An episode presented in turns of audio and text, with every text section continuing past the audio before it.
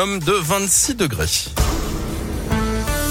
7h20, le journal des bonnes nouvelles avec Gaëtan Barallon. Bonjour Gaëtan. Bonjour Guillaume, bonjour à tous. Et on débute avec ce concept complètement barré à Lyon. La quéquetterie vient d'ouvrir ses portes en presqu'île. On pourrait croire un magasin de sextoy, mais non, c'est une boutique savoir ce que c'est. éphémère pancakes, des pancakes en forme de vulve et de pénis. Elle Oh restera ouverte jusqu'en septembre si vous voulez essayer. D'après sa fondatrice, c'est à prendre ou à lécher, évidemment. Oh. Une bonne nouvelle pour les amateurs de cyclisme. On a un peu plus d'une semaine maintenant du grand départ du Tour de France. On a appris hier que les championnats d'Europe 2025 auront lieu dans la région. Ce sera dans la Drôme et en Ardèche. Il y aura 13 titres à attribuer. La région Auvergne-Rhône-Alpes qui, on le rappelle, accueillera aussi les championnats du monde en 2027. Ce sera en Haute-Savoie. Et puis direction le Japon pour terminer avec cette innovation étonnante. Des distributeurs automatiques viennent d'être installés pour offrir de la nourriture gratuite en cas de tremblement de terre. Les machines ont été principalement disposées dans la ville d'Ako, vulnérable à ces catastrophes naturelles. Il y a un côté très cool et puis un autre côté moins cool Oui, dans cette un info petit peu, quand même, oui. hein. Merci beaucoup Gaëtan, à tout à l'heure. À tout à l'heure. Allez, on poursuit l'émission avec Craig David, c'est 7 Days dans Scoop Matin.